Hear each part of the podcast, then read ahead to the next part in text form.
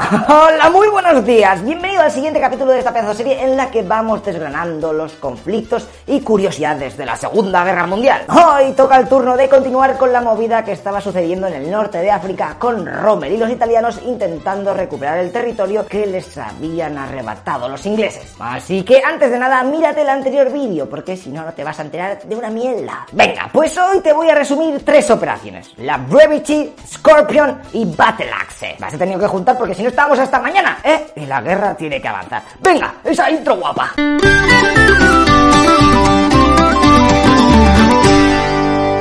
Estamos en el 15 de mayo de 1941 y ya las tropas del eje las habíamos dejado con que habían recuperado buena parte de lo perdido en Libia. Solo les quedaba la ciudad de Tobruk, la cual estaban asediando, en donde se habían atrincherado los aliados ahí a saco paco. Así que tan solo les quedaba acabar con esa resistencia y ya podrían seguir con la invasión de Egipto. Los británicos, ante esta difícil testitura, se propusieron recuperar el paso de Jalfaya, que era la llave de la puerta de Egipto, y seguir puseando al máximo para intentar llegar a socorrer a sus colegas que estaban en Tobruk. Y es que sabían que las unidades de Rommel estaban exhaustas por su reciente ofensiva y muy faltos de combustible. Así que venga. Se reunieron a todos los tanques posibles y unidades y holgorio. Días antes, los aviones de la Luftwaffe vieron cómo los británicos estaban reorganizando y juntando a sus tanques. Así que Rommel preparó varias defensas por si las flies. Además de que interceptaron un informe meteorológico inglés por radio. Y ese tipo de comunicaciones siempre habían visto que las daban antes de eventuales ataques.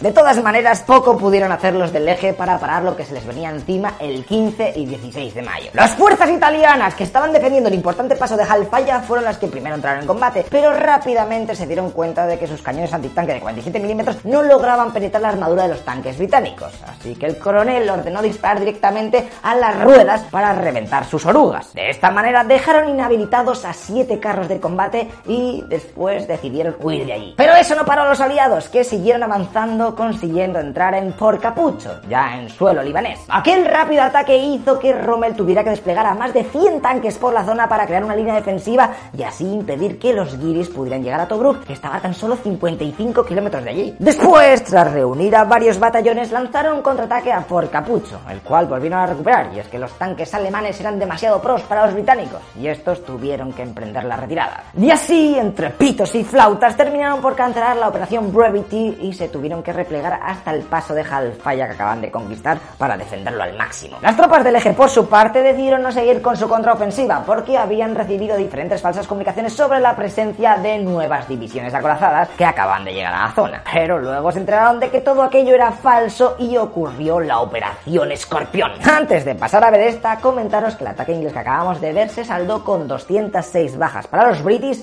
y tres veces ese número para los del eje. O sea, una locura. Ok, pues los alemanes 10 días después se ponen farrucos y organizan la Escorpión para intentar recuperar el paso de Jalfaya que está en Egipto. Y fíjate qué curioso, porque tenían 160 tanques preparados, pero tan solo pudieron usar 70 porque no tenían gasolina para todos. Su táctica fue hacer creer a los ingleses de que iban a hacer una maniobra de flanqueo por el desierto para rodearles y así que estos gastasen unidades mirando a un sitio por el que no iba a venir nadie. En esta batalla pasaron dos cosas curiosas. Los alemanes se aprovecharon de la inteligencia de campo que tenían por allí, interceptando las señales inalámbricas británicas y haciendo uso de los documentos capturados para saber cómo de sobraos iban los aliados. Mientras que los ingleses tenían una ventaja, su operación Ultra, es decir, el descifrado de la máquina Enigma alemana, que era la encargada de dar a encriptar todas las órdenes. Así que de vez en cuando podían adelantarse a los ataques enemigos, sobre todo los de la Luftwaffe. Lo único que eso era un poco pateo, porque se interceptaban en el frente y luego se tenían que mandar a El Cairo, y ahí se tardaban lo suyo pasándolo a Cristiano,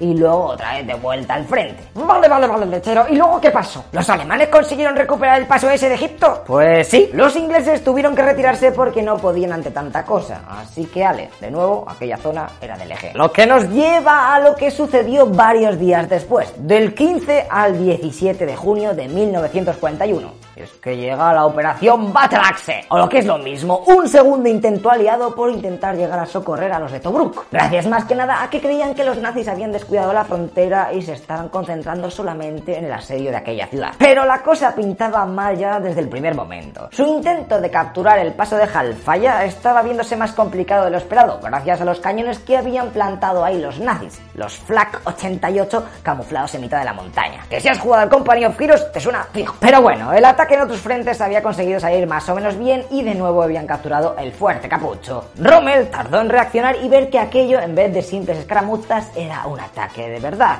Y tras evaluar las diferentes opciones posibles, intuyó cuál iba a ser el siguiente plan británico. Así que instaló varios cañones antitanques en la zona por la que pasarían y, a ver, ¡surprise! Los tanques aliados empezaron a caer como moscas. Aquellos cañones alemanes que en realidad normalmente se utilizaban como cañones antiaéreos estaban siendo la leche de efectivos. En apenas varias horas se habían cargado a todos los tanques ingleses menos uno. Me consiguió escapar uno, ¿eh? Imagínate el piloto diciendo, madre mía, la que me... Esto lo cuento en casa y no me creen.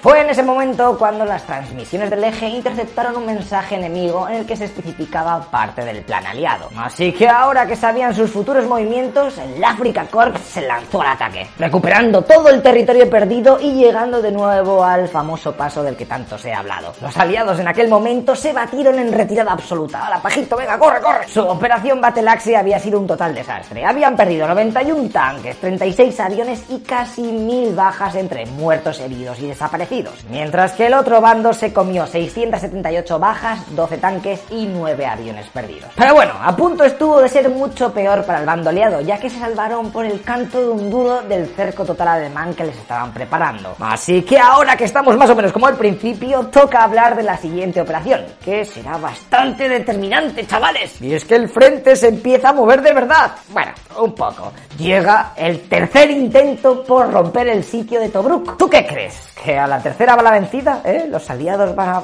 poder estrechar la mano de sus colegas que están allí. Pues eso lo vamos a ver en la operación Crusader. Así que te recuerdo que te puedes hacer Patreon para conseguir una pulserica de estas del canal, unas pegatinas y unos carnets que voy a regalar, bueno, que está toda la información en Patreon, o hazte miembro de YouTube, que le das a unirse, ese botón, pues ahí, ¿vale?